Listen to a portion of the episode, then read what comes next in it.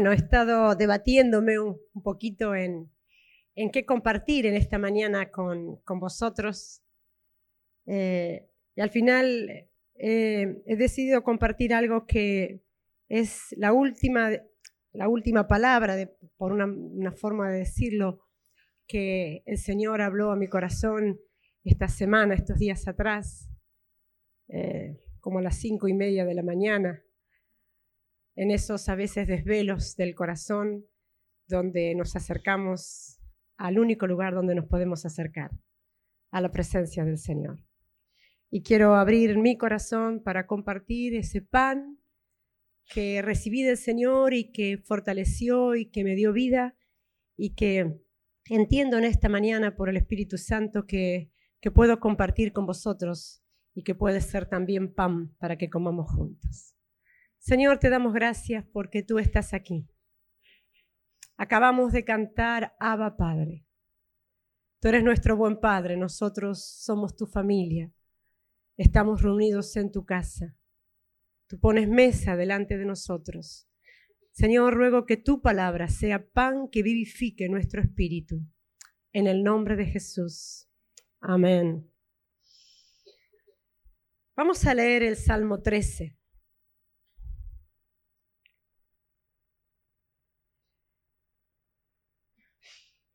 Yo pensaba y pensamos siempre cuando preparamos una palabra o cuando vamos a exponer una palabra, mejor dicho, qué título puede tener. Y, me he debatido entre dos títulos y no, al final no he elegido ninguno de los dos, así que os voy a dar a vosotros la oportunidad de que podáis elegir cuál. Uno de los títulos que yo le he puesto esto que quiero compartir con vosotros es La oración del justo puede mucho. Pero otro título es ¿Hasta cuándo, Señor? ¿Hasta cuándo? Y así empieza este precioso salmo.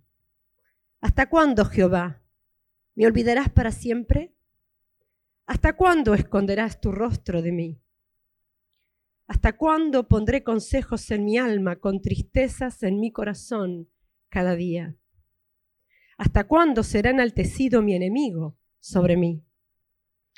Mira, Respóndeme, oh Jehová, Dios mío.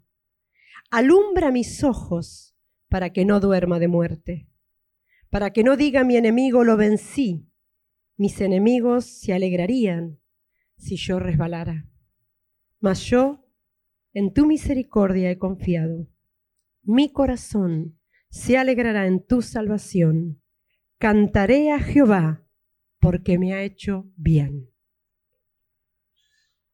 Este salmo fue escrito por David, probablemente en alguno de aquellos momentos difíciles en que él eh, se sentía, bueno, estaba siendo perseguido por Saúl. Por eso le han puesto como un subtítulo este salmo, plegaria pidiendo ayuda en la aflicción. Es una oración en medio de un dolor, en medio de una situación de dolor y de aflicción que David hace. Una de las características de los salmos es cómo se nos, revela la forma y la manera de orar del salmista. Los salmos nos permiten ver expresiones de desgarro, expresiones de dolor, sentimientos, emociones que, se encuentran allí en, en, su estado más puro delante de la presencia del Señor. Y lo podemos ver claramente en este salmo. Dice, ¿hasta cuándo, Jehová? ¿Hasta cuándo? Qué importante, hermanos, que nosotros podamos aprender y entender que la oración es un espacio de preguntas, es un espacio de encuentro. La oración es la oportunidad de ser francos, honestos, no solo con Dios, sino que me da la oportunidad a mí también a ser franca conmigo misma. En la oración, a medida que han pasado los años, probablemente es por eso, he ido aprendiendo y he ido conociendo que muchas veces más importante que las palabras son los silencios, la reflexión, la meditación. En la oración no caben las frases hechas. En la oración muchos argumentos nuestros se desvanecen. En la oración y en ese espacio de apertura, de franqueza, de honestidad, de sinceridad, muchas veces me chirrían al oído mis propias justificaciones. Porque la oración es eso, es un espacio de encuentro con la verdad, con la transparencia, con la honestidad, delante del Señor, pero también delante de nosotros mismos. Todos nosotros vivimos situaciones complejas, difíciles, lidiamos con situaciones concretas, externas a nosotros, que lidian con nuestra realidad, pero también lidiamos con conflictos internos, con imponderables. Algo imponderable es algo en la que nosotros no podemos hacer absolutamente nada que no podemos modificar nada, que no podemos tomar una iniciativa, que no podemos decir yo puedo hacer esto, puedo hacer aquello, porque es un imponderable, está fuera de nuestro control. Y muchas veces nosotros nos encontramos en situaciones como esta. En esos conflictos que se generan dentro de nosotros, esas luchas internas del corazón. Y la oración es, es el espacio, es el lugar, es el momento donde nosotros podemos abrirnos, podemos dejar que, que nuestro corazón sea desnudado delante de la presencia del Señor. Admiro a Jesús por muchas cosas, evidentemente, pero admiro por su capacidad de, de refugiarse, si pudiera decirlo, o de encontrar siempre momentos y eh, espacios para la oración. Jesús dice que se apartaba, se alejaba, se iba lejos y eso tiene que ver con no solamente con un espacio físico o con buscar un lugar para la oración, tiene que ver también con eh, tomar perspectiva, tomar la suficiente distancia en un lugar de apertura a la obra del Espíritu Santo, a la administración del Señor, para tener una perspectiva adecuada de nuestra realidad. Tiene que ver con vivir en dependencia, convivir siendo construidos desde adentro por la obra del Espíritu Santo, que se hace y que se realiza en uno de los momentos más claves e importantes, yo creo, en los tiempos de intimidad, quizás de silencio, de palabra, de reflexión, de meditación, de encuentro con las escrituras. Me gusta porque la Biblia tiene muchos salmos, muchos, muchos registros de momentos eh, donde se ve al hombre en su profunda necesidad abriéndose a la oración. Jesús es un gran modelo, decía, de oración. A mí me hubiera gustado que hubiera tenido en la Biblia muchos más registros de aquellos momentos en que Jesús pasaba tiempo en el monte de los olivos. Tenemos en San Juan aquella oración de Jesús Conocemos un poco de lo que pasó cuando Jesús subió al monte a orar con los discípulos y se dio la transfiguración. Y después tenemos el gran momento de oración de Jesús en Getsemaní. Pero cuántos días, cuántas horas, cuánto tiempo, cuánto secreto. Pero la oración es eso. La oración era para Jesús intimidad con el Padre, encuentros. Y probablemente silencio, reflexión, escuchar, oír, es tan importante desarrollar la capacidad de oír, de escuchar la voz del Espíritu Santo y no ahogar nuestras oraciones muchas veces con tanta palabra, con tanta desesperación, con a veces, eh, aunque abrimos el corazón, pero muchas veces yo me he encontrado ahogando la oración con mi propia ansiedad y con mi propia necesidad. Pero qué importante es darle lugar a ese espacio donde el Espíritu Santo puede hablar a nosotros. Jesús fue a orar acompañados por sus discípulos. Esto es un, es algo también precioso que nos enseña la necesidad, lo importante, lo bueno de sabernos acompañados por otros en el tiempo de la oración, en tiempos difíciles. Jesús lidió en la oración cuando Jesús dijo, si es posible que pase de mí esta copa, que qué conflicto tremendo, intenso hubo en aquel Getsemaní y él lidió con propuestas que había en su corazón de eludir la muerte, pero fue la oración, fue aquel espacio de oración que fortaleció su espíritu para afianzar su rostro y caminar hacia la cruz. Por eso es que yo creo que la oración del justo puede mucho. No puede mucho solamente porque tú vas a orar y Dios va a responder respecto de algo. Puede mucho porque lo que Dios hace en el corazón de aquel que abre su corazón a Él en oración es tremendo, tiene una, una, validez, tiene hace una construcción interior que nos ayuda a, enfrentar la realidad de cada día. Este salmo dice y empieza así, y vemos aquí nosotros el diálogo interior del afligido. Y dice, ¿hasta cuándo, Jehová? ¿Hasta cuándo? Todos nosotros también lidiamos con el tiempo, con la espera. Estamos todos sujetos a la espera. La espera es algo, es algo que está completamente relacionado con la vida, en la vida animal, en la vida vegetal, en todo lo que hay vida hay espera. Y nosotros lidiamos de alguna manera y nos confrontamos a la realidad de la espera. Nosotros estamos sujetos al tiempo. El tiempo hay momentos que se nos hace eterno. ¿Cuántas veces parece que, que, el semáforo no cambia? ¿Vale? O que el ascensor parece que no llega, cuando estamos apurados. El tiempo hay momentos que se nos hace eterno o cuando tenemos una enfermedad. Pero hay otros momentos en la vida en que el tiempo se nos escapa de la mano. Tenemos la sensación de que el tiempo es como, como una gran bola de nieve que, que viene sobre nosotros y nos desliza. El tiempo.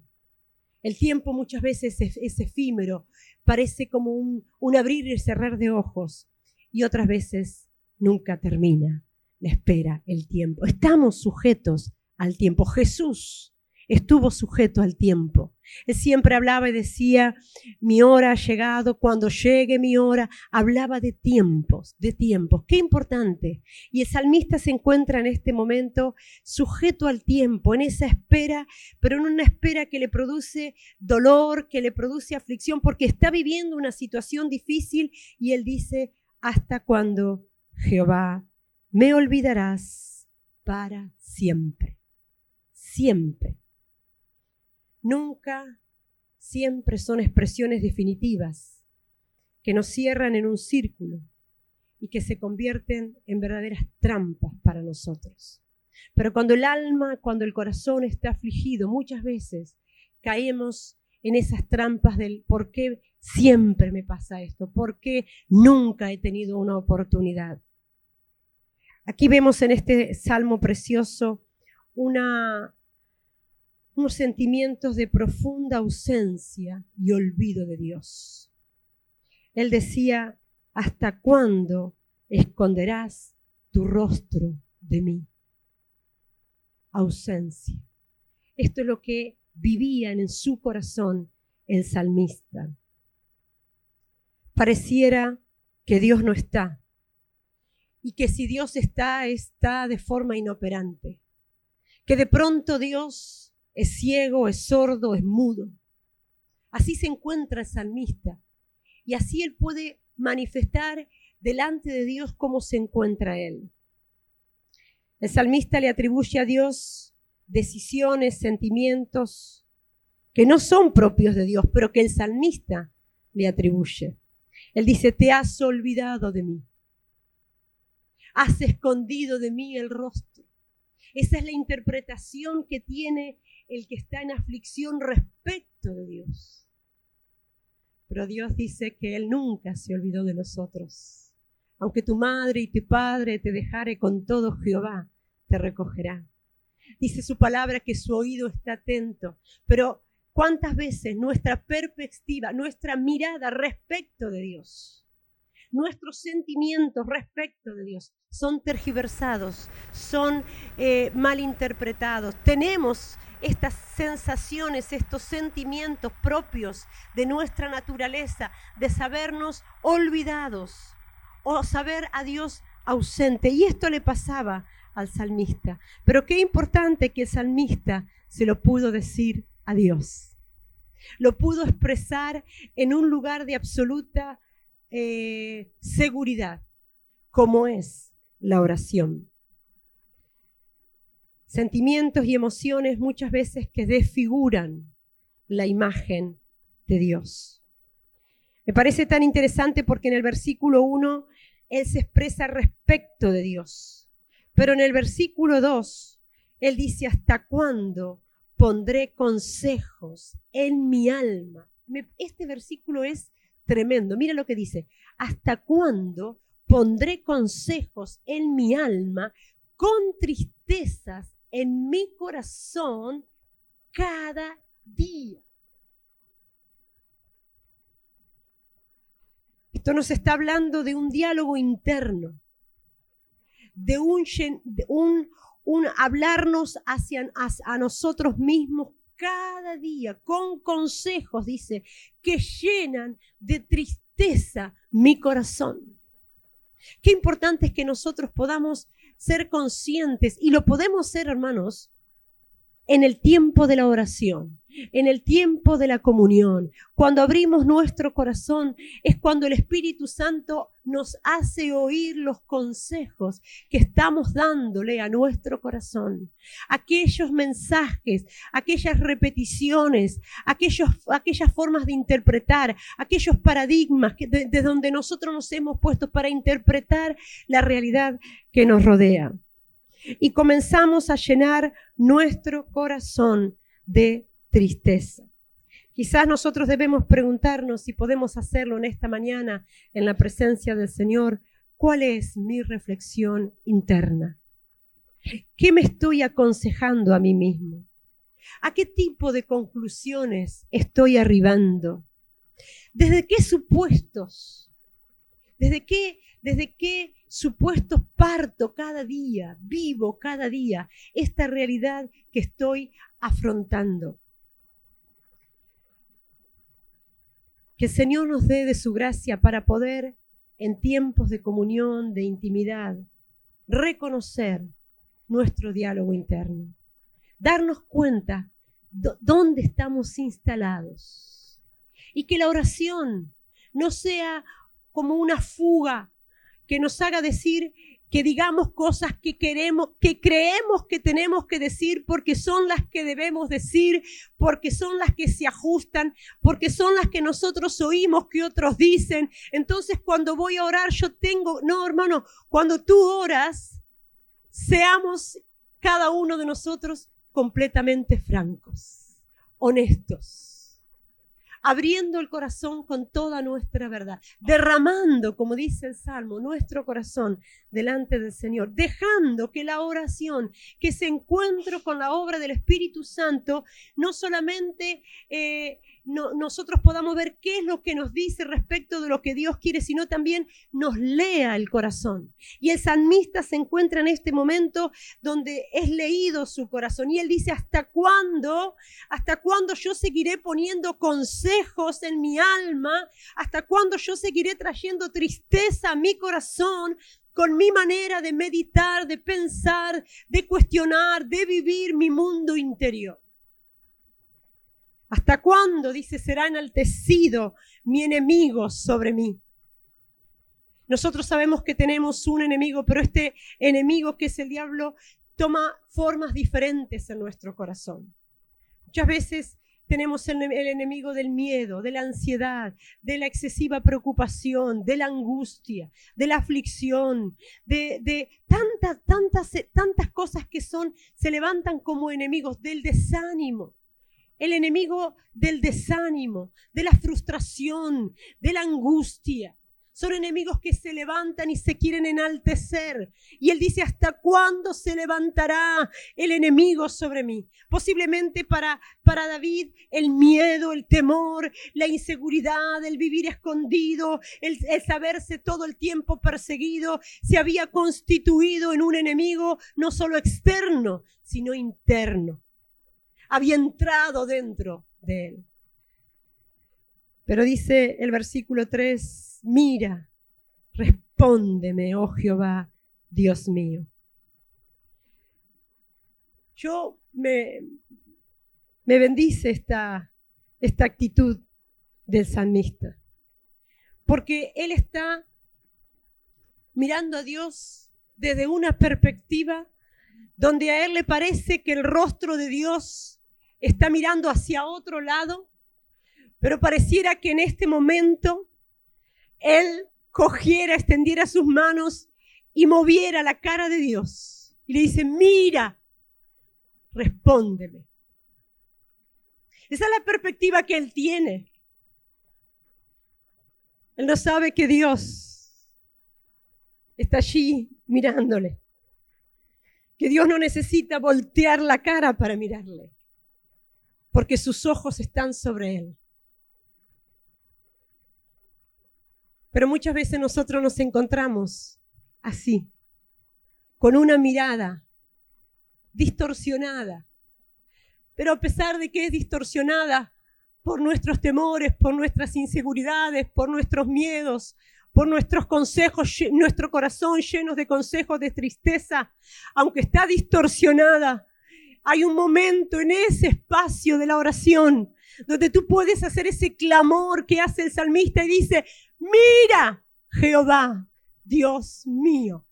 Ah, cómo me gusta. Ahí está la diferencia.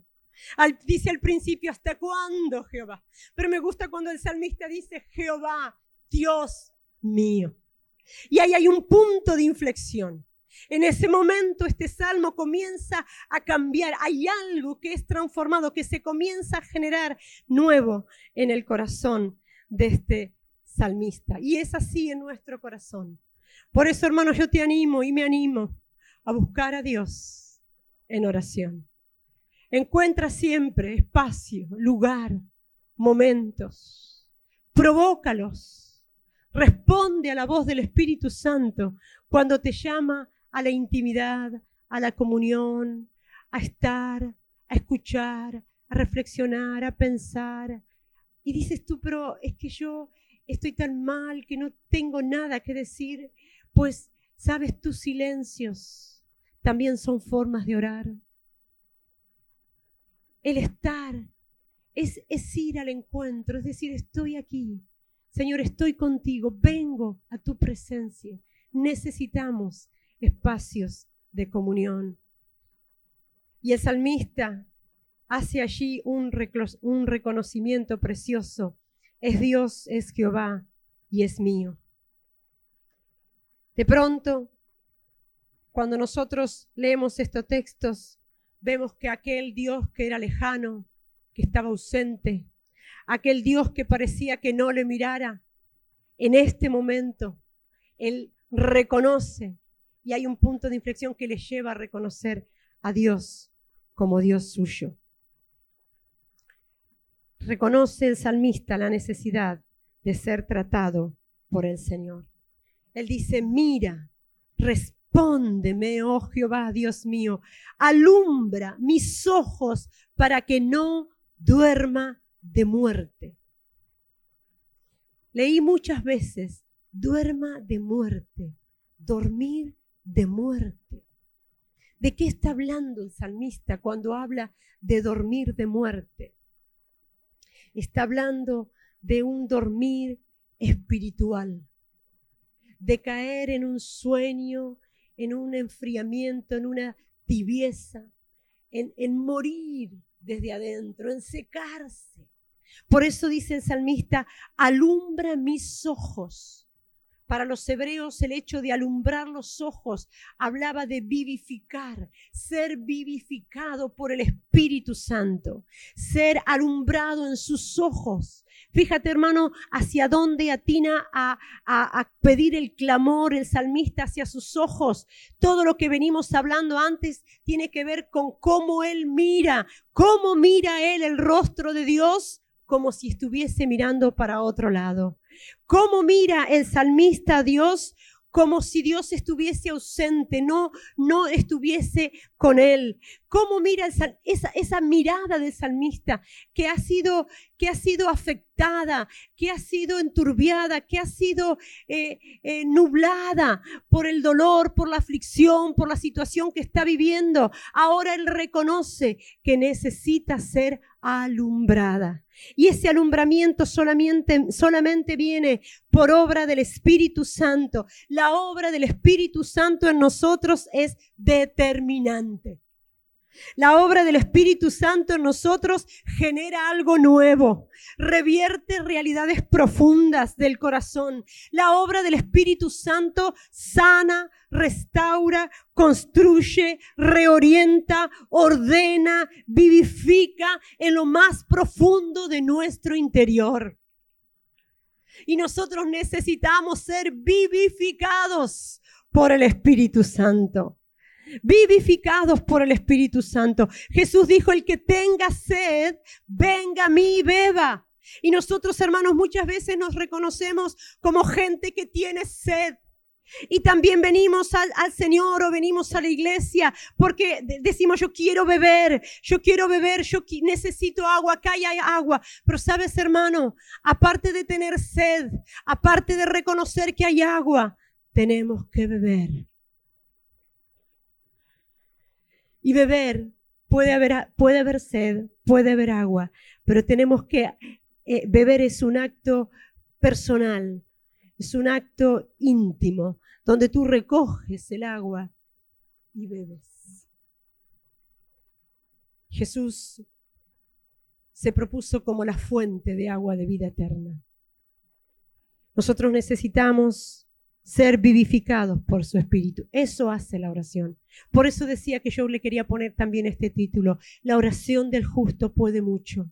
¿Sabes por qué puede mucho? Porque te transforma por dentro. Porque cuando te sabes destruido, cuando te sabes caído, cuando te sabes desanimado, en este trato de Dios, donde Dios trata sobre, sobre tu corazón, donde tú eres capaz de verte a ti mismo, eres capaz de interpretar cómo estás interpretando a Dios, cuando todo en esto es arrojado luz y tú en medio de esa situación puedes clamar a Él puede ser vivificado por su Espíritu Santo. Y cuando nosotros vemos este salmo, lo que puedo yo entender es que nada cambia fuera de él. Y muchas veces nada cambia alrededor nuestro. Los que hemos cambiado hemos sido nosotros para afrontar la realidad que tenemos por delante. Y esto, hermanos, esto es lo importante. Nosotros estamos sujetos a la vida, a cambios constantes. Y tú puedes tener abocada toda tu expectativa en que hoy una situación cambie. Y puede pasar que cambie, pero mañana vas a estar abocado a vivir que otra situación cambie. Y pasado a otra. Y si es de tus hijos, no te cuento, desde que nacen hasta toda la vida, vas a estar abocado, ansioso por ver cambios. Pero lo importante no es solamente lo que puede producirse fuera, que puede venir, claro que sí. Lo importante es lo que se produce desde dentro. Jesús tuvo que afrontar la cruz, tuvo que afrontar el desafío tremendo de su ministerio y él, él entendió que el secreto de la oración, que el tiempo de comunión, de intimidad, de encuentro, yo creo que Jesús tendría unas oraciones preciosas con el Padre. Y muchas veces hablaría de, lo que él de cómo él se sentía respecto de su discípulo, de lo que él estaba afrontando, de aquello que a él como Jesús hombre le parecía difícil. Abría su corazón, pero salía fortalecido para ir a cumplir el propósito del Señor. Ser vencidos, dice mis enemigos, dice para que no diga, dice el versículo 4, mi, mi enemigo lo vencí. Mis enemigos se alegrarían si yo resbalara. Qué importante, hermanos, es no claudicar, no, no caer, no volver otra vez a ser esclavos del temor, del miedo, de la inseguridad. Estos son los verdaderos enemigos que lidian con nosotros. El versículo 5 dice, mas yo en tu misericordia he confiado. En este momento del Salmo vemos cómo hay un cambio. El salmista entra a la oración con una pregunta y está terminando de orar y lo hace con una afirmación. Entra como uno olvidado y sale de la oración sabiendo que Dios le ha hecho bien. Pero lo primero que identifica esta oración y que me parece tan significativo es que el salmista no sustenta eh, la misericordia de Dios en él mismo. Él dice, mas yo en tu misericordia he confiado. Él no se apoya en su propia confianza. Él no se apoya en su propia obra, en aquello que él entiende que ha hecho bien, sino que él se apoya para esperar la respuesta, la gracia de Dios sobre su vida en ese momento, en la misericordia del Señor. Muchas veces nuestros conflictos radican en creer que nosotros no somos merecedores de lo que nos está pasando.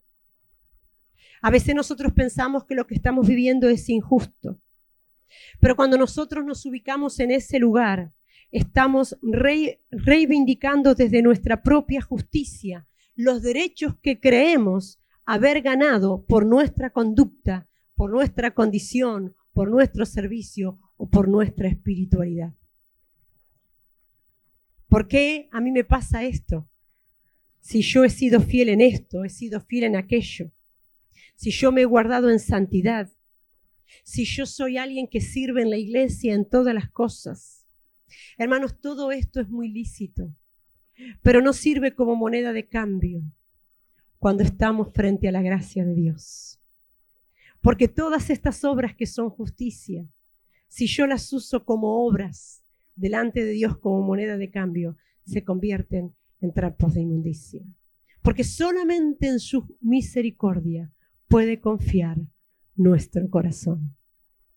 Así que eso también me hace tener eh, esperanza, esperanza en saber que no son mis méritos, no es lo que yo hago, no es lo que yo puedo, no es lo bueno ni lo malo, es la gracia, es la misericordia del Señor. Por eso dice, mas yo en tu misericordia he confiado. Y sigue diciendo el salmista, mi corazón se alegrará en tu salvación.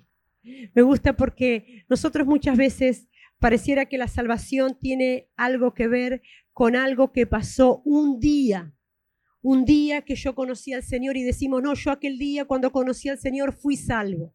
Y si no, cogemos la salvación desde ahí, la llevamos al otro punto y decimos, no, porque yo sé que el día que yo me muera, parta con el Señor, voy a ser salvo. ¿Sabes qué, hermano? Somos salvos todo el recorrido.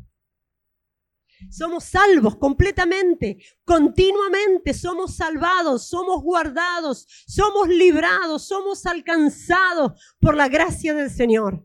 Y vivimos salvos pero con una salvación que tiene mucho más que ver, tiene mucho que ver no solo con un momento en que yo me sé rescatada del reino de las tinieblas al reino de la luz, sino que sigo siendo salvo para vivir en el reino de la luz. Y el salmista decía, me alegro, mi corazón se alegra en tu salvación. Por eso es tan importante que nosotros podamos ser guardados, salvados de la angustia, salvados del temor, salvados de la ansiedad, salvados de la preocupación excesiva, salvados, salvados de todo aquello que se levanta como un enemigo, como alguien que quiere intimidar, que quiere robar, porque esa es la obra del enemigo que viene a robar, a hurtar, a destruir, pero libres, libres en la gracia del Señor y salvados por Él. Y qué importante es que nosotros podamos experimentar esto. Y esto lo podemos experimentar, hermanos, no en que yo lo sepa, no en que yo más o menos lo entienda. Estas son vivencias con el Espíritu Santo.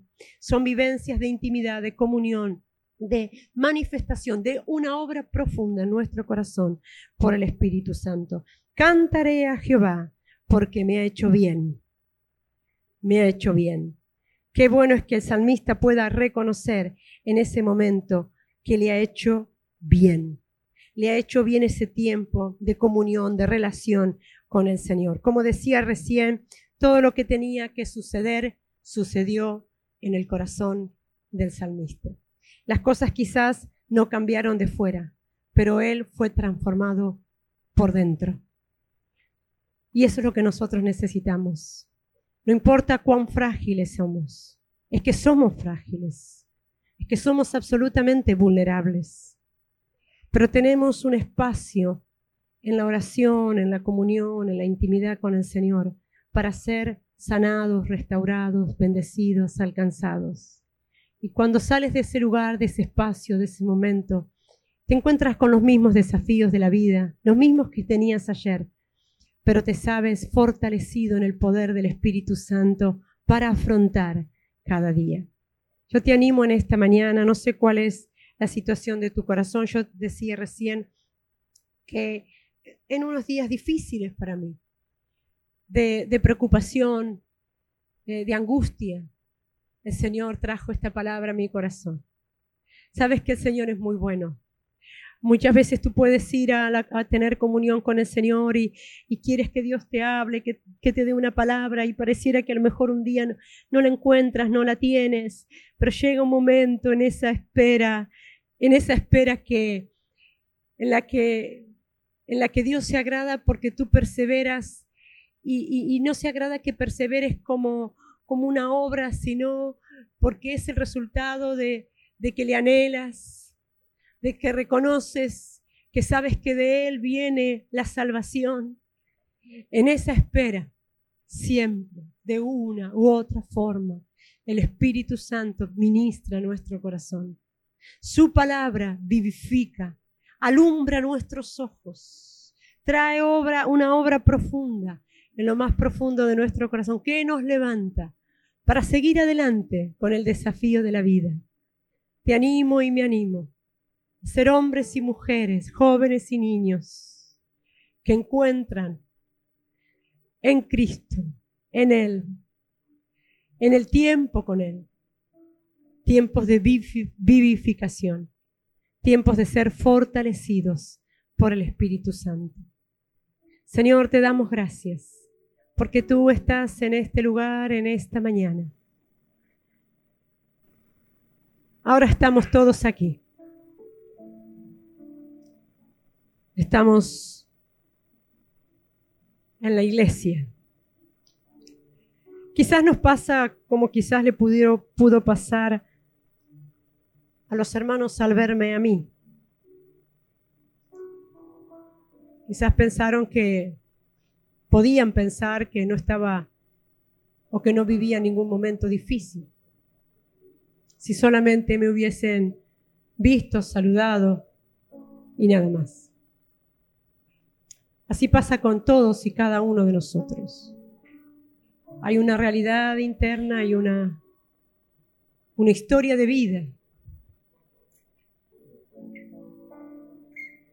en cada uno de nosotros. Hay una historia de vida que tú conoces.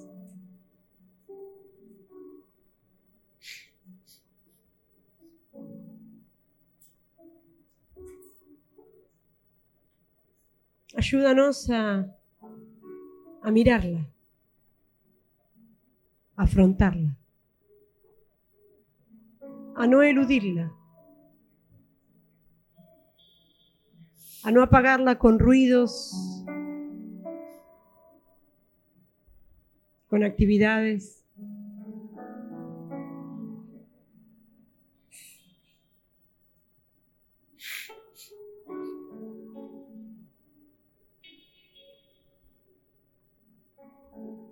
Señor, tú conoces la aflicción de muchas madres.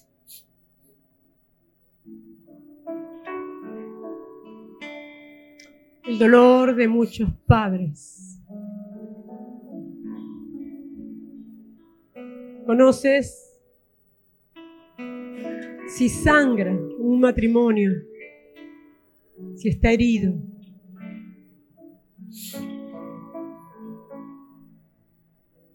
Tú conoces los dolores y las aflicciones propias de adolescentes, de los niños, que también sufren.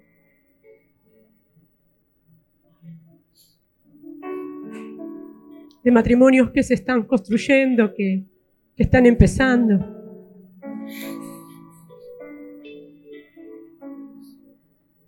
De gente que está luchando todos los días con tentaciones,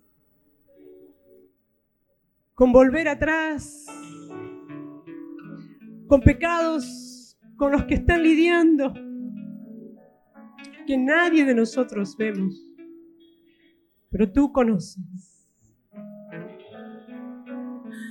Tú conoces el diálogo interno, aquellos que nos hablamos al corazón cuando estamos solos, cuando miramos a otros y nos comparamos, tú conoces. Pero tú, Señor, nos has dado un huerto.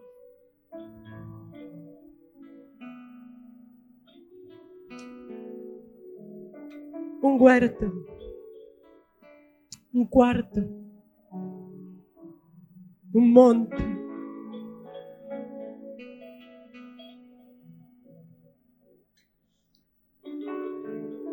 Donde podemos abrir honestamente y francamente nuestro corazón.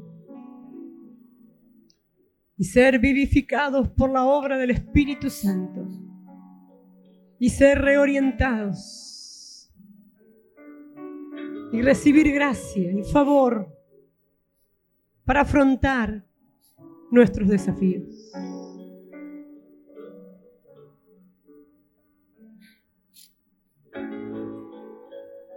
Tú dijiste, Jesús, más tú cuando ores. Entra en tu aposento. Entra en tu aposento. Y cerrada la puerta, apaga todos los otros ruidos.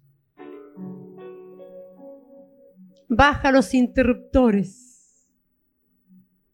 que te conectan con todo lo de alrededor. Y ora a tu Padre en secreto. Señor, gracias.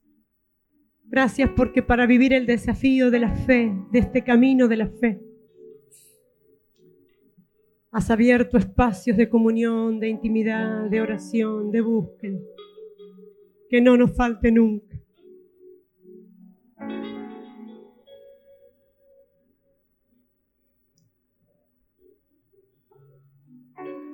Quizás en esta mañana tu hermano estás viviendo un momento difícil. Quizás haya momentos en los que te preguntes, ¿hasta cuándo? ¿Hasta cuándo?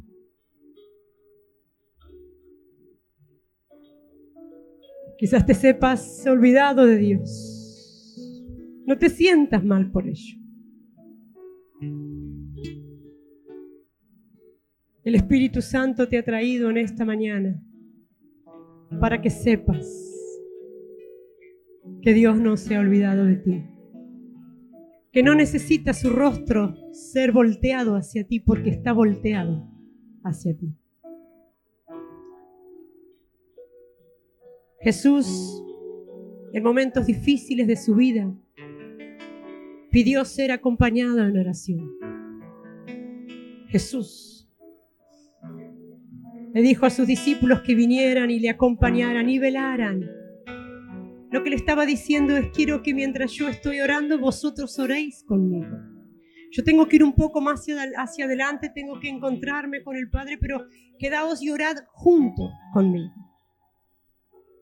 En esta mañana es una buena oportunidad. Si tú estás atravesando un momento difícil, te sabes agotada, cansada, si sabes que hay imponderables situaciones que están fuera de tu control. No sé cuál puede ser tu realidad, pero sí sé que estamos en el monte y podemos orar juntos, te podemos acompañar en oración. Yo quiero hacer esta invitación. Este es un momento delicado, es un momento sensible, es un momento íntimo. Pero si tú estás necesitando en medio de tu aflicción ser apoyado, ser acompañado por tu hermano, como hizo Jesús, como lo necesitó Jesús, puedes venir al altar y podemos orar juntos.